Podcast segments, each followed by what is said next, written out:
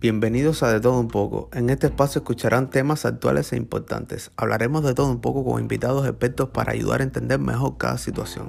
No olviden que pueden escucharnos todos los jueves por nuestras plataformas. Comenzamos. Eh, yo también hace poco que tengo mi diagnóstico porque la primera vez me dijeron que tenía em, psicosis neurótica pero no, no pude llevar mi tratamiento por temas familiares. Y recién este año, pues que tuve otra crisis súper fuerte que, que me llegué a autolesionar y todo, ya, ya estuve internada y ahí me dieron mi diagnóstico. Y ahorita, de recién hace unos meses es que estoy con tratamiento y con pastillas. Ok. Mira, me gustaría que nos hablaras de eso también, o sea, cómo, cómo porque sé que hay personas que cuando llevan el tratamiento, mucha gente le da mucho sueño, hay gente que tiende a hacerse depresiva, eh, todas esas cosas, ¿sabes? Mucha gente em, de las personas que me llegaron a escribir me dijeron, oye, ¿sabes qué? Em, yo para sentirme bien en algún momento recurrí a las drogas, eh, porque el medicamento me tenía muy dormido em, y no puedo dejar de trabajar. O hay personas que de plano me dijeron, sabes que yo desde que me, me, diagnosticaron por el medicamento ya no puedo hacer mi vida normal y prácticamente dependo de mis familiares. Y me llama mucho la atención que en tu caso es como, como completamente diferente, ¿no? O sea, tú tienes un, em, tienes un trabajo y aparte le das trabajo a otras personas, o sea, las ubicas en diferentes trabajos. Y creo que eso sería como súper interesante que otras personas lo puedan escuchar, porque hay veces que las personas cuando tienen un diagnóstico como este, se les viene el mundo encima y no es culpa de ellos, o sea, creo que cada quien toma las noticias y, los enfrentamientos de la vida de diferentes formas, ¿no? Pero también creo que puede ser un ejemplo para otras personas em, que a lo mejor tienen más edad y que dicen, no, yo ya no puedo, o sea, ya se me terminó mi vida, ¿sabes? Sí, eh, lo que pasa es que yo em, en mi vida he pasado cosas peores, peores que, esto, de verdad, peores. Y e, es, difícil, sí, a veces me da por llorar, a veces sí tengo depresión, eh, también tengo ansiedad, pero para eso ya tengo pastillas. Y las pastillas sí me han dado sueño. Eh, una que se llama carbamazepina, me estuvo dando bastante sueño que no podía trabajar, no podía hacer nada. Entonces me bajaron la dosis a la mitad y ahora ya no estoy con sueño, pero sí igual tengo como que duermo demasiado. Eh, duermo mucho y a veces me levanto tarde. Y también pues lo, lo la, la ansiedad, eh, es muy frecuente en mí la ansiedad. Y, pero ya no estoy viendo muchas cosas, ya no estoy teniendo tantos síntomas de, de esquizofrenia, porque aparte de esquizofrenia yo tengo TLP, que es otro trastorno igual, igual de grave y feo, entonces tengo que lidiar con esas dos cosas horribles. Pero, pero ahí, ahí estoy tratando de salir adelante. Ya, bueno, no sé si también quieras comentarnos un poco de ese, eh, ¿cómo dices que se llama? ¿TLP? Sí, TLP. Bueno, entonces comenzamos, Tania.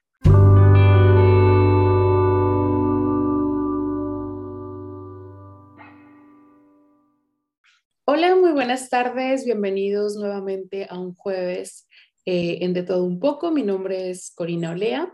El día de hoy traigo una invitada muy especial. Su nombre es Tania Sáez. Ella es de la ciudad de Lima, Perú.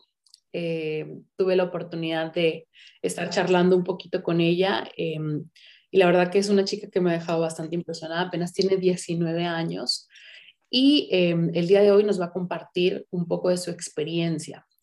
Eh, antes de comentarles un poquito sobre ella, quiero eh, hacerles hincapié que apenas con 19 años y a pesar de padecer una enfermedad como la esquizofrenia, es una persona bastante luchadora.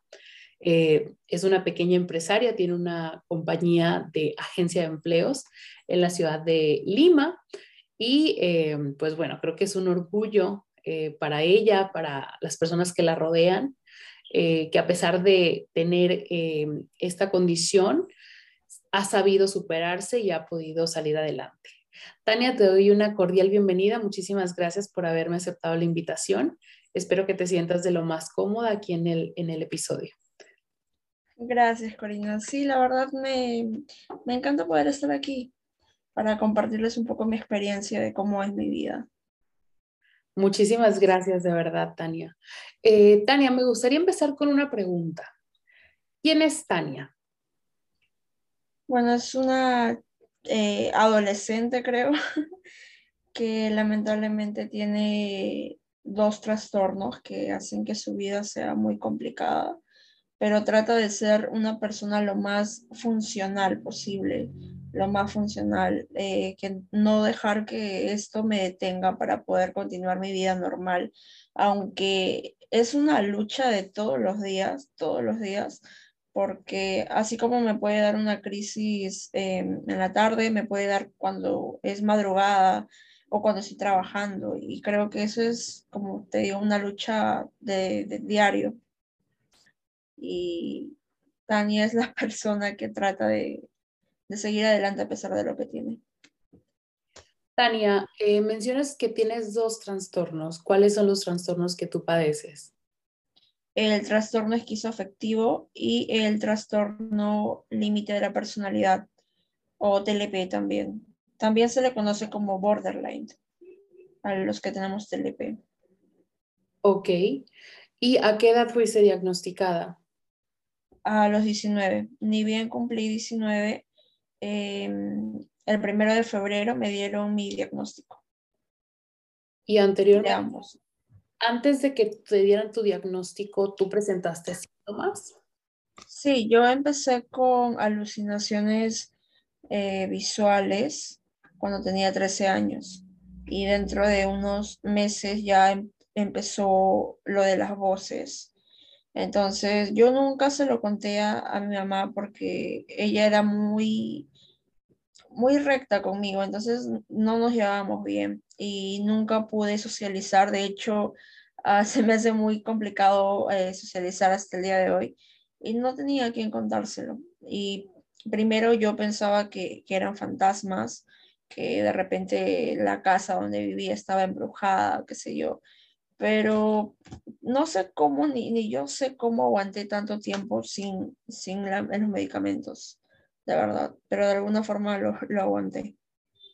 O sea, tú empezaste con los síntomas a los 13 años, pero nunca lo hablaste con nadie, las cosas que tú veías o escuchabas. Claro, empecé a los 13, a los 13 empezó y no se lo dije a nadie. Eh, mi mamá me llevó al, un hospital psiquiátrico que está aquí en Lima, se llama Hermilio Balizán, y ahí me dijeron que tenía psicosis neurótica. Eh, ya eh, ahí me, habían este, recetado unas pastillas que no recuerdo muy bien el nombre, pero una de ellas era el alprazolam. Y como mi mamá no sabe de estas cosas y en ese momento menos, se lo cuenta a mi abuela paterna y mi abuela paterna eh, es muy creyente de eso de los santos, de las plantas y todo. Entonces le dice que no, que cómo me va a dar pastillas, que eso me va a malograr peor la cabeza. Y lamentablemente por esa razón es que mi mamá corta toda la medicación y, y desde ahí no supe nada de medicamentos hasta este año, en febrero, que empecé a medicarme. ¿Y cómo fue que tú eh, empezaste o cómo tomaste la decisión? O sea, ¿tuviste una crisis antes de que te diagnosticaran, ya que te dieran, o sea, los dos diagnósticos? Eh, sí, tuve una crisis muy fuerte. Em, yo ya no estaba viviendo con mi mamá, yo estaba viviendo con mi pareja. Y me dio una crisis súper fuerte, no, no me acuerdo el por qué, la verdad pero lamentablemente en ese momento yo estaba ya casi por colapsar y estaba teniendo muchos problemas en mi vida, cosa que yo siempre he tratado de llevar mi vida lo más tranquila posible y sí cometí un error, incluso llegué a comprar una, una receta falsa para, para tomar clonazepam, porque yo había escuchado que el clonazepam pues te ayudaba a aliviar todo esto y como no, no sabía cómo ir al hospital, porque yo, yo, yo nunca había ido sola, siempre fui con mi mamá o con mi papá. Entonces lo que hice fue falsificar esta receta en un lugar y empecé a consumir clonazepam para tratar de sobrellevar porque era demasiado, demasiado fuerte. Ya no lo podía aguantar y de tantas clonazepam que estuve tomando, pues tuve eh, un colapso. Mi, mi, humor, cuando tú tomas clonazepam, eh, bastante, o sea, varias pastillas al día, te puede, tu, humor cambia totalmente, hace que, que, te vuelvas amargo, que te vuelvas irritable, como si estuvieras malhumorado. Entonces, eso fue lo que me pasó y en una de esas me dio una crisis y me hice daño en los brazos. Mi mamá vino a visitarme en el departamento donde yo estaba viviendo y me internaron. Me internaron tres días y justo fue el día de mi cumpleaños, el 30 de enero, y pasé internada el día de mi cumpleaños ahí en el hospital.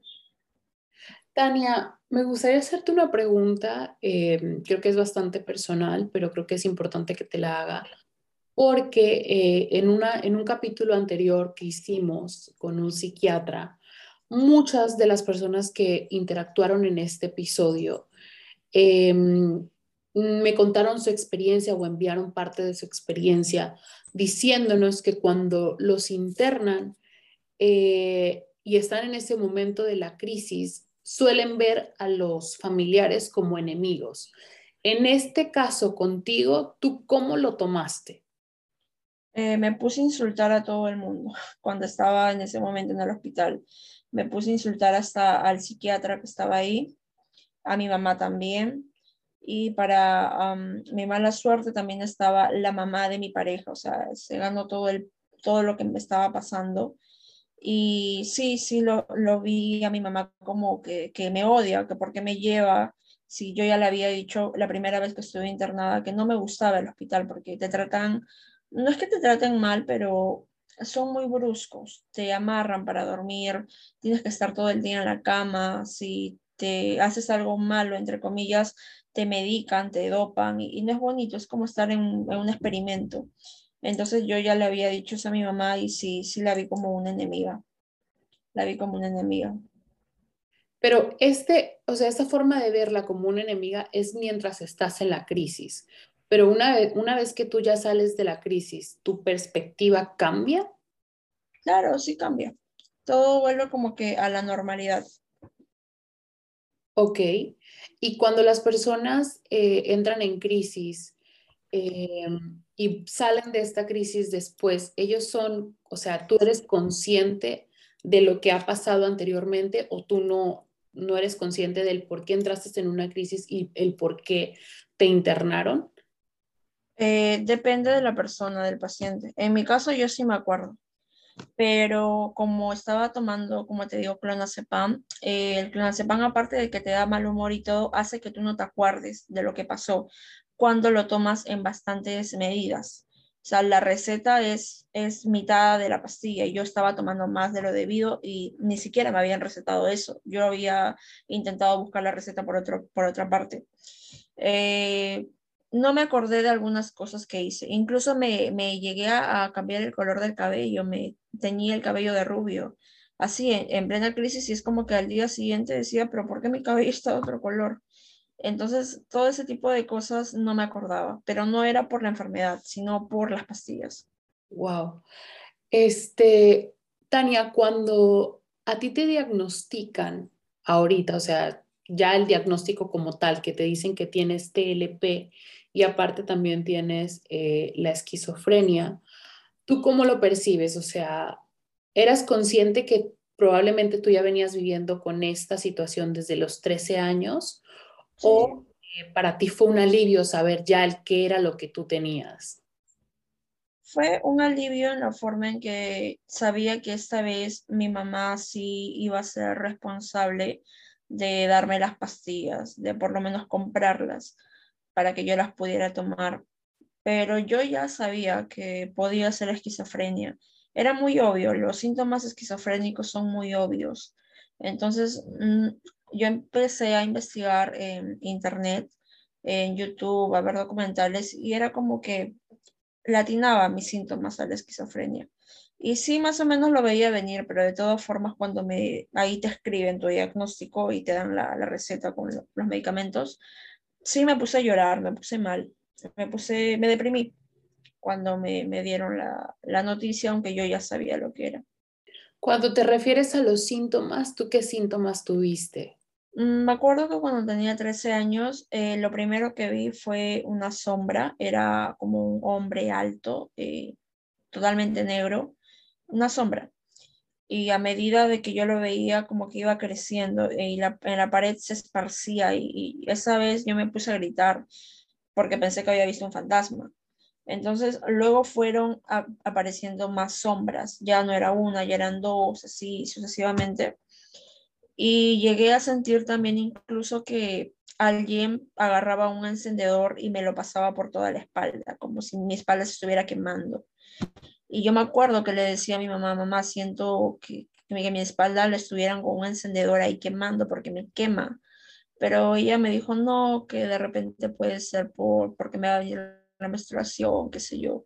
No, no tenía una preocupación en ese momento. Ella estaba, no nos llevábamos bien porque ella tenía una pareja y como que, y trabajaba, es madre soltera, yo no vivo con mi papá.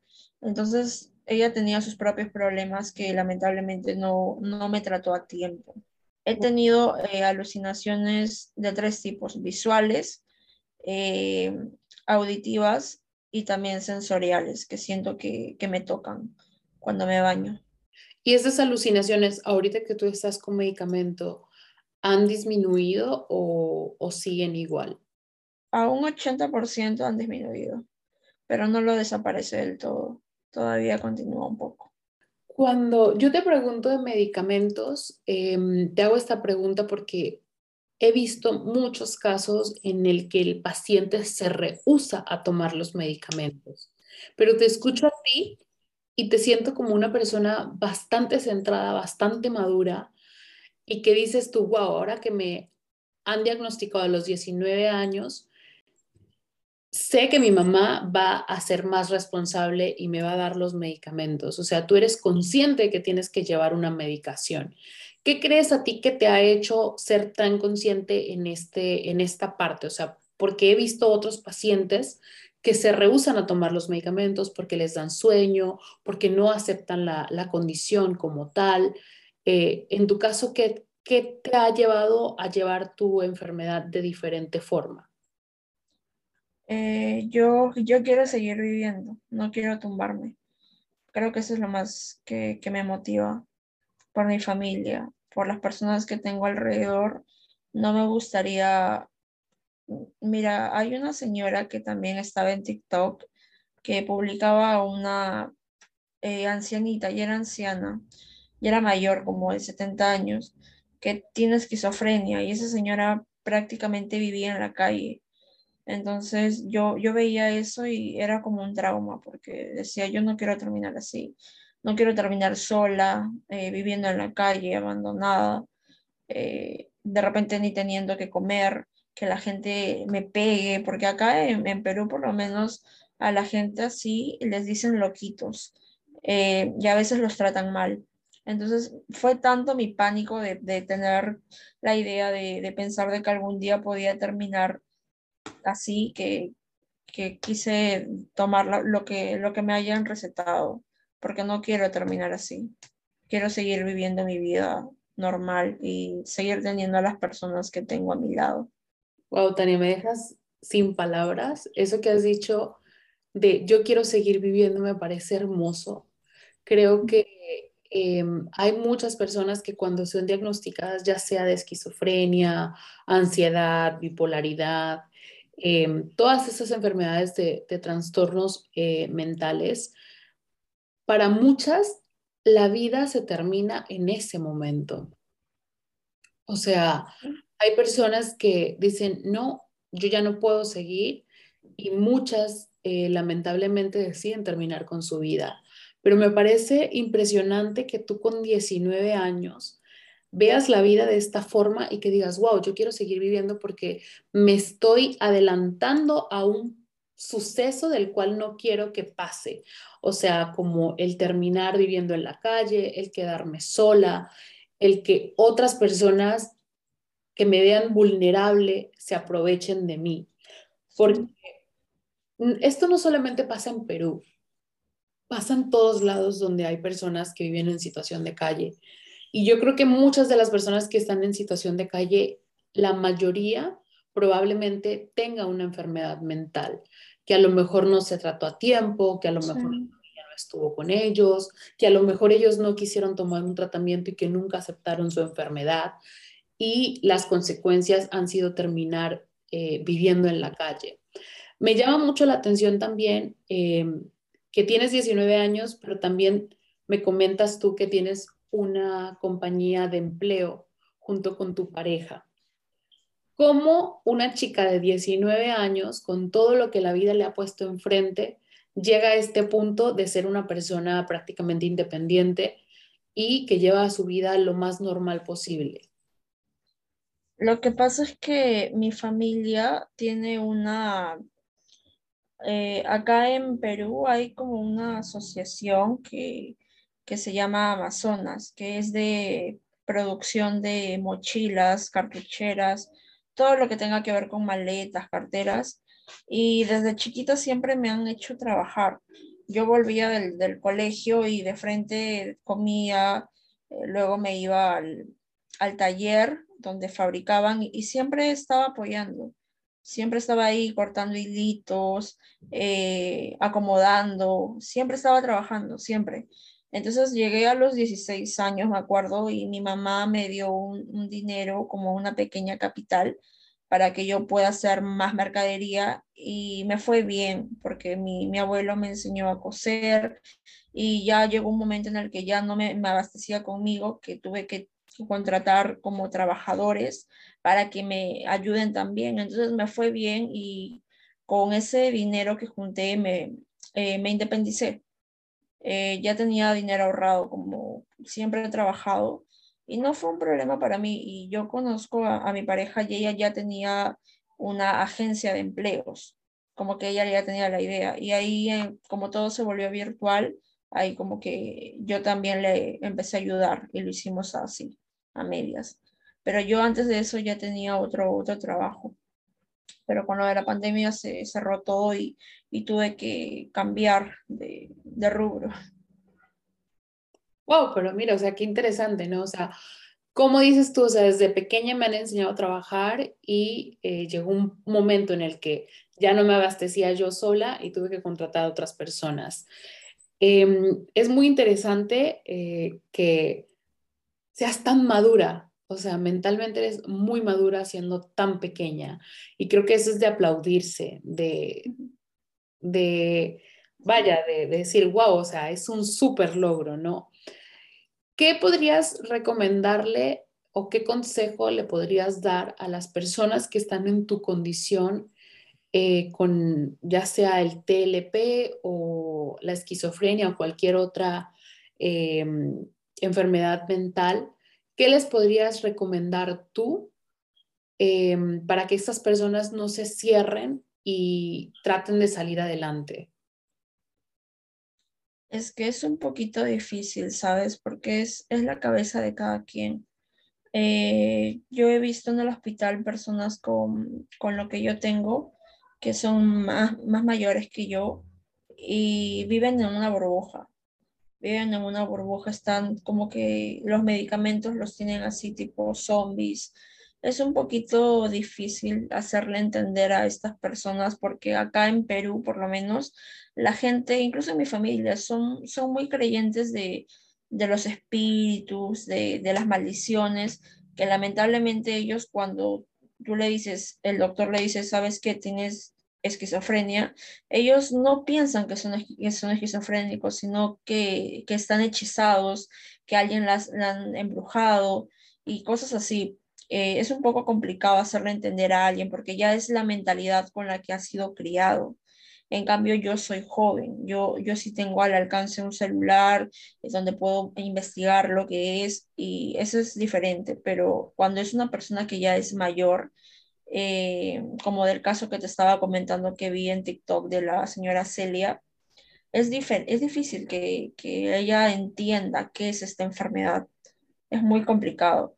Tendría que llevar mucha terapia para que lo puedas asimilar, porque las personas que tienen esto eh, piensan que, que es real lo que escuchan, pero lamentablemente no hay mucha educación mental sobre eso en el colegio. En el colegio no te enseñan eso es muy cerrado, es muy tabú acá el tema en Perú.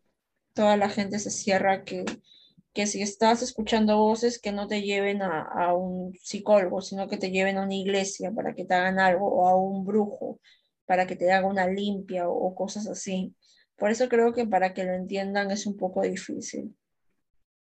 Bueno, hablamos de eh, países donde la gente es muy creyente. Sabemos que los países las personas suelen ser muy creyentes, pero eh, sabemos que también este tipo de condiciones no solamente se limitan a países latinos, hay países eh, desarrollados y sin embargo también nos encontramos personas que tienen esquizofrenia o tienen algún otro tipo de, condición y em, no aceptan la enfermedad, se cierran y em, dicen, ok, mi vida terminó aquí. Em, hay muchas personas que se tiran a las drogas, hay muchas personas que tienen una familia y esa familia está constante, constante ahí con ellos, pero no, no toman la ayuda de la familia. Hay otras personas que tienen la condición eh, de enfermedad mental y eh, no aceptan la enfermedad como tal y quieren llevar una vida normal, de fiestas, eh, de drogas, de alcohol, etcétera, ¿no? O sea, no digo que porque tengas una condición de estas no puedas llevar una vida normal. Creo que si quieres, lo puedes hacer, lo estamos viendo contigo. Pero hay muchas personas que desde una vez que tienen el diagnóstico dicen, ok, yo ya no puedo tener una vida normal y me voy a, esperar a ver qué es lo que pasa o me voy a acomodar a que mi familia esté todo el tiempo conmigo. En tu caso, tú no has hecho esto. En tu caso, tú te has hecho independiente y estás como viendo un poquito más allá del futuro y dices, ok, cuando yo sea una persona más adulta, no quiero terminar en la calle, eh, no quiero que otras personas me agredan por mi, mi enfermedad, ¿sabes?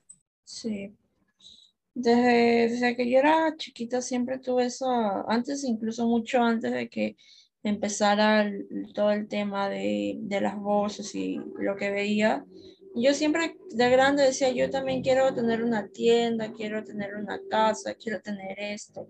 Y siempre trabajaba, siempre ayudaba y me pagaban. Siempre juntaba mi dinero. No, siempre he sido muy optimista. También porque mis abuelos son muy optimistas, son muy trabajadores, eh, tienen toda una historia. Entonces, eh, creo que eso siempre me motivó a, yo querer ser mejor que ellos, para que ellos se puedan sentir orgullosos de mí. Pero todo lo que tengo, estos trastornos, de alguna forma sí me consumen energía. Yo de repente estaría mejor económicamente si no tuviera esto, pero lamentablemente no hay no hay mucho que se pueda hacer ya que no tiene una cura, pero estoy tratando de sobrellevarlo.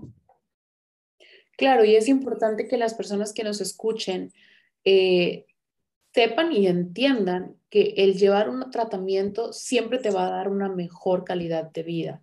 O sea, que el hecho de que lleves un tratamiento no quiere decir que tu vida vaya a disminuir. O sea, probablemente pueda ser que tengas un poco de sueño, pero vas a evitarte a lo mejor en un 80%, como tú lo dices, las alucinaciones, el estar escuchando voces, el estar viendo voz, eh, cosas, etc. Me gustaría hacerte una pregunta, Tania. Dices tú que en Perú la gente es muy escéptica. Cuando tú hablas de esto, las personas que están a tu alrededor saben que tú tienes estos trastornos. ¿Cambia la forma de ser de ellos contigo? ¿Te has topado con esas situaciones tú? Mm, hasta el momento no, porque como te digo, no tengo amigos. Tengo una sola amiga, que, es la única que tengo. Entonces no me he dado cuenta si me tratan diferente o me tratan igual. Pero con esta amiga como que sí se ha alejado de mí bastante ¿ah? desde que se enteró.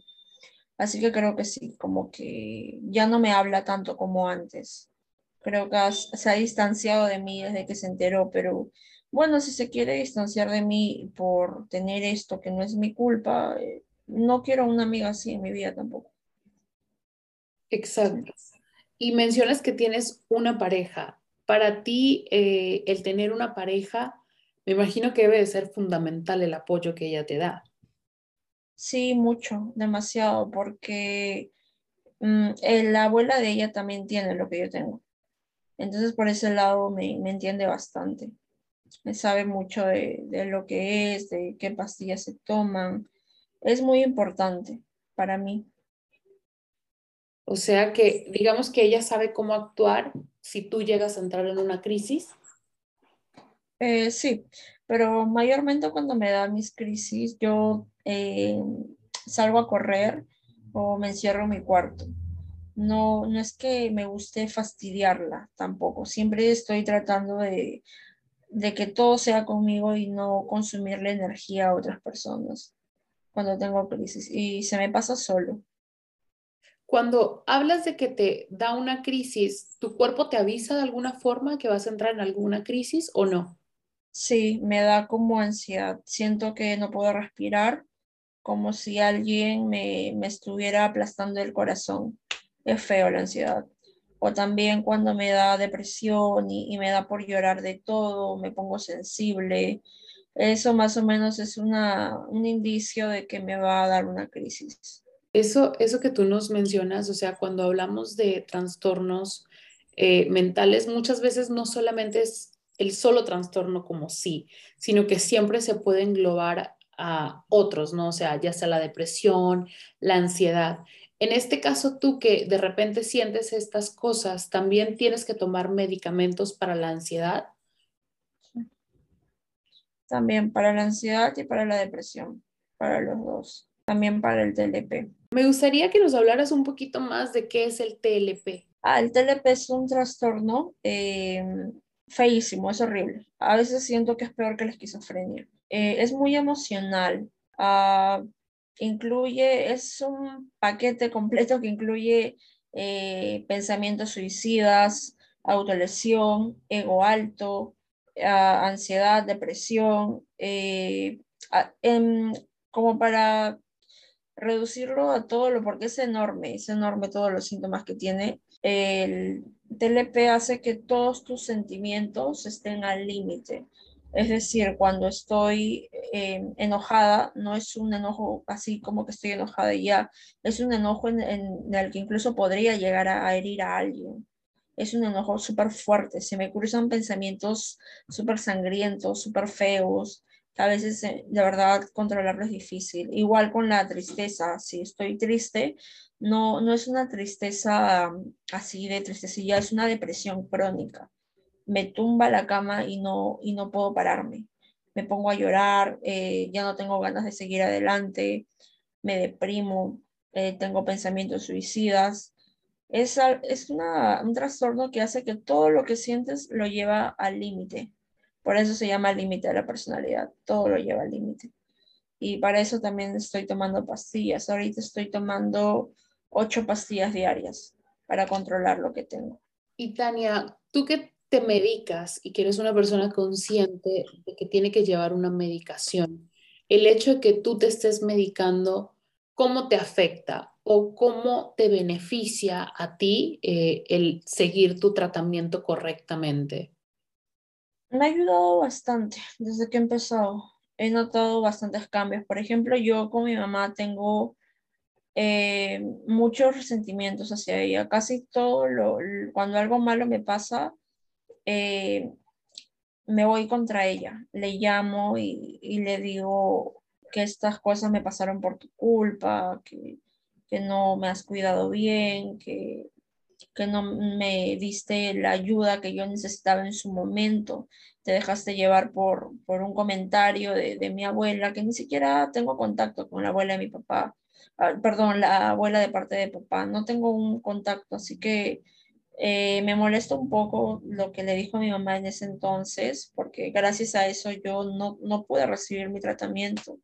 Mi mamá se dejó llevar. Entonces, eh, así, es así lo, lo, que me pasa. Trato de, como que le echo la culpa a mi mamá. Yo y mi mamá tenemos una relación súper tóxica.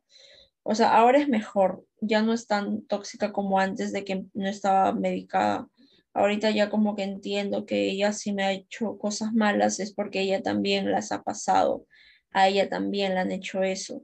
Y no supo cómo, cómo criarme bien porque yo fui su primera hija y creo que la he perdonado, pero todavía hay resentimiento, porque por lo del TLP mi resentimiento es, es muy fuerte, es demasiado fuerte y a veces la culpo de todos mis problemas, aunque no es así, la, la verdad no es así. Y me he dado cuenta que la última vez, hace unos días, eh, discutí con ella porque ella me gritó por teléfono y yo también le volví a llamar y discutimos, pero luego de que ya todo se pasó, me di cuenta de que ya no le tenía tanto tanto odio como antes. Sentí que ese odio ha disminuido bastante, bastante, bastante, a un 20% del 100 que estaba. Entonces ahí me di cuenta de que de verdad está funcionando mis terapias y mis medicamentos. Cuando dices terapia, tú tienes eh, un contacto junto con psicólogos y tu psiquiatra. Tengo un psiquiatra. Eh, ahorita estoy llevando psicoterapia. Eh, no, pero es todo virtual y él es el que me medica. Y sí me ha ido muy bien porque es un buen psiquiatra.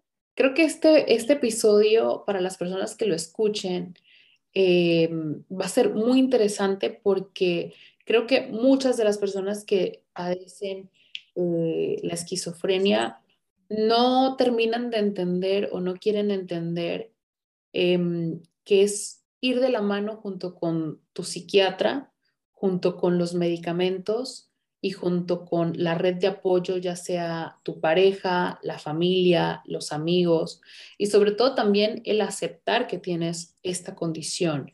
Porque creo que si no la terminas de aceptar, por más que tú tengas una red de apoyo, pero si tú no te quieres tomar los medicamentos y no quieres eh, tomar terapia con tu psiquiatra, de nada va a servir eh, el hecho de que estén personas detrás de ti queriendo que tú estés bien si tú principalmente eres la persona que no quiere estar bien.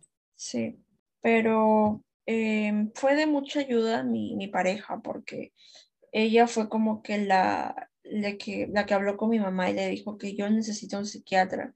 Entonces, desde ahí mi mamá eh, conoce a una amiga y esta amiga conoce a este psiquiatra y desde ahí estoy empezando a llevar terapias. Creo que más que nada ella es la que más me ha ayudado más pendiente está de todo. Tania, me gustaría hacerte una última pregunta antes de terminar el episodio. Esto incluye a tu pareja. Eh, cuando tú eres diagnosticada, ¿tú ya tenías una relación con ella o eh, la relación viene después? No, eso fue súper después, después. Un año y, bastantes meses después que, que ella se entera al mismo tiempo que yo ya teníamos una relación, incluso ya vivíamos juntos. Ok, cuando tú le dices a ella eh, que ya te diagnostican, ¿ella cómo toma esta noticia? Mm, le dio bastante pena, bastante pena porque ella, como su abuela también lo tiene, sabe, sabe lo difícil que es vivir así, pero, pero me dijo que vamos a, a poder salir adelante sin importar esto. Y eso está pasando, estoy este, saliendo adelante, a pesar de, que esto digan que es muy, muy complicado. A veces incluso piensan que, yo no tengo esto, me dicen que tú no tienes nada porque te ves muy normal, te ves, te ves sana. A veces las personas ah, lo malinterpretan y piensan que cuando dices esquizofrénico, eh, describen a una persona sin bañarse, sin trabajo, solo, pidiendo limosna. Eh, así lo estereotipan aquí. Pero no, no es así. Claro, porque creo que la mayoría de las personas que hemos tenido contacto con alguna persona que tiene esquizofrenia, lamentablemente creo que nos llevamos esas impresiones porque son personas que no piensan como tú, o sea, que no están yéndose 10, 15, 20 años más adelante. Cuando estuvimos empezando la plática y que tú me dices que tú estás haciendo todo esto porque quieres vivir, a mí me emociona, porque creo que muchas de las personas que padecen enfermedades mentales no quieren vivir. O sea, su vida se termina ahí.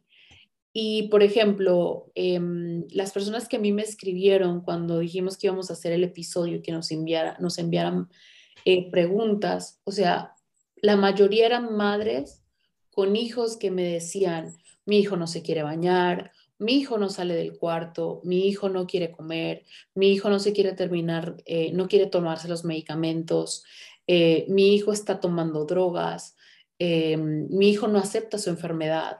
Entonces, es como que ese es el, el panorama que siempre vemos con las personas que tienen esquizofrenia o que tienen algún TLP. O sea, son personas que lamentablemente cuando reciben el diagnóstico se dejan y ya no quieren hacer absolutamente nada de su vida. Y hay muchas personas que no cuentan con la suerte de decir, tengo unos padres, tengo hermanos, tengo familia, tengo una pareja que no me va a soltar y que siempre va a estar ahí sosteniéndome de la mano. Entonces, son esas personas a las que vemos que después están en la calle pidiendo limosna, que son homeless, eh, que un día de repente tuvieron una crisis, salieron de la casa y ya no volvieron, y que a lo mejor en esa crisis eh, se suicidan o tienen un accidente y la familia ya no sabe absolutamente nada de estas personas. Y creo que son muy pocas personas las personas que piensan así como tú, que están tan maduras mentalmente y que creo que lo primero que hacen cuando tienen un diagnóstico así como tú es aceptarlo. Tú mencionas que desde los 13 años, cuando tú empiezas a tener alucinaciones, tú empiezas a indagar, o sea, en internet, esto y lo otro, a ver documentales, ¿no? O sea, tú ya te lo imaginabas y prácticamente lo que tú estabas esperando era un diagnóstico como tal. Te afecta cuando lo recibes, pero me imagino que también para ti fue un alivio el saber que no eran espíritus, no eran fantasmas, eh, no era lo que la gente comúnmente eh, ya estaba pensando que tú tenías. ¿Me entiendes? Sí, sí, porque Em, es como que me aclaró todo, me aclaró por qué, por qué me pasaba esas cosas, porque a veces sentía que me tocaban, porque a veces sentía como fuego en mi espalda, eh, porque escuchaba cosas, ruidos, insultos. Y sí, de alguna forma sí me alivió bastante cuando recibí mi diagnóstico. Exacto, entonces eso es como que, vaya, estás, eres muy madura y eso también te ha ayudado, yo creo que a que puedas tener una vida muy normal, porque me imagino, yo me he puesto a leer en tus redes sociales y sí es cierto, hay gente que te dice, no, ella no tiene esquizofrenia, eh, ella está mintiendo, ella se lo está inventando, etcétera, ¿no? Em, pero, sin embargo, yo te escucho y eres una persona que está bastante informada respecto a las condiciones que tienes. Y muchas veces los pacientes no se informan, muchas veces los que tienen la información son los familiares, son los papás, son la pareja, son los hermanos, ¿no? Em, y en tu caso es todo lo contrario. Sí, em, lo que pasa es que a mí he venido de una familia que, que, han sufrido mucho. Mis abuelos han sufrido, mi mamá ha sufrido, yo también he sufrido y, y siempre fui criada con, con ese pensamiento de que por más cosas que nos pasen no, podemos dejarnos caer. Eh, y siempre mi mamá fue muy, muy estricta conmigo, fue muy dura, fue muy, no supo cómo criarme, pero de la forma en que lo hizo, no sé si, si fue para mi bien o para mi mal, me hizo muy fuerte, me hizo muy fuerte, muy resistente a todo, incluso a esto. Así que creo que tiene que ver también la crianza que yo he tenido, que yo he visto. Exacto. Tania, eh, me gustaría ya por último eh, que me dijeras cómo se ve Tania en unos años. Mm, pues en unos años me veo retomando lo, lo del negocio de la familia y también tengo otros proyectos que, que, que lo he estado conversando con eh, mi novia y todo. quiero sacar una discoteca y, estoy también trabajando en eso. Creo que si de algunos años me veo, eh, tal vez sea con una discoteca, porque me gusta mucho la idea de tener un negocio así. Eh, tuve un negocio de confitería, alquilé una tienda, pero no, no resultó como yo sabía. Pero bueno, son cosas que a veces pasan y tengo que seguir. Y así que creo que mi próximo negocio va a ser una discoteca, porque me gusta mucho la idea. Tania, de verdad que te felicito, me sorprendes. Creo que eres un ejemplo para muchas personas, pero no solamente para las personas que tienen eh, alguna condición, alguna enfermedad, sino eres un ejemplo absolutamente para todos. Creo que tienes unas ideas bastante claras, eh, claras, perdón, y te veo con muchísimas, muchísimas ganas de sobresalir y creo que eso es súper importante. Em, espero de corazón que se te logre y que todos los proyectos que tengas en mente te salgan. Eh, de verdad que te agradezco muchísimo que hayas aceptado la, invitación. Yo espero que las personas que escuchen el episodio eh, les pueda ayudar. Eh, me gustaría, por último, que nos puedas compartir tus redes sociales, dónde te pueden encontrar, dónde pueden seguirte, si hay personas que tienen a lo mejor la duda de si padecen o no algún trastorno.